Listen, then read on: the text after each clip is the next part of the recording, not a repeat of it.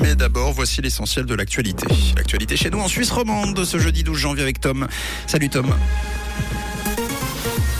Bonjour Mathieu, bonjour à tous. Au sommaire de ce journal, les achats dans les commerces retrouvent des couleurs malgré l'inflation. Deux braqueurs d'une bijouterie lausannoise retrouvés grâce à leur ADN sur un cadenas de vélo et un temps nuageux et pluvieux au menu de ce jeudi. Les achats dans les commerces retrouvent des couleurs. Les directeurs des centres commerciaux de Balexer, Signy et La Praille avancent tous des chiffres à la hausse et pas seulement durant les fêtes de fin d'année. Ils estiment avoir quasiment retrouvé les standards d'avant Covid malgré l'inflation. Cette consommation à la hausse est mise sur le compte d'un effet de rattrapage après la pandémie. À La Praille, par exemple, la hausse des dépenses concerne en premier lieu l'alimentation, l'électroménager ou encore le textile.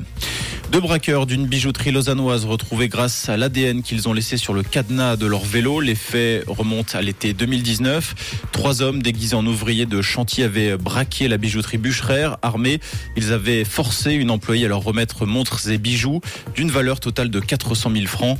Deux braqueurs ont été retrouvés et incarcérés. Leur procès doit être organisé prochainement. Ignacio Cassis se rend aujourd'hui à New York pour participer pour la première fois à un débat au Conseil de sécurité de l'ONU. Échanges au niveau ministériel porteront sur la promotion de l'état de droit dans le monde. Selon le Conseil fédéral, ce thème touche au moins à deux des priorités qu'il s'est fixées, à savoir construire une paix durable et protéger la population civile. À New York, Ignacio Cassis rencontrera aussi différents représentants de gouvernement.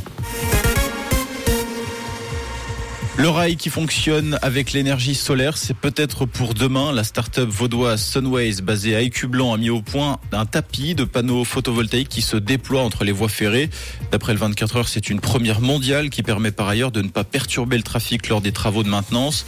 Ce projet fera l'objet d'un projet pilote prévu pour mai prochain, près de la gare de Butte, dans le canton de Neuchâtel.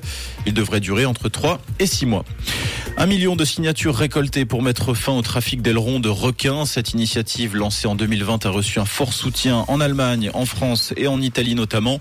Conséquence du quota atteint, la Commission européenne devra se pencher d'ici à juillet sur une initiative réclamant la fin de l'importation ou de l'exportation des ailerons de requins détachés du corps de l'animal. L'Union européenne qui est considérée comme une grande zone de transit pour leur commerce. Guitariste de légende, le Britannique Jeff Beck est mort à l'âge de 78 ans d'une méningite, a annoncé sa famille hier soir dans un communiqué. Il était devenu célèbre avec le groupe de rock de Yardbird dans les années 60. Il avait également fondé The Jeff Beck Group avec le chanteur Rod Stewart notamment avant une longue carrière en solo.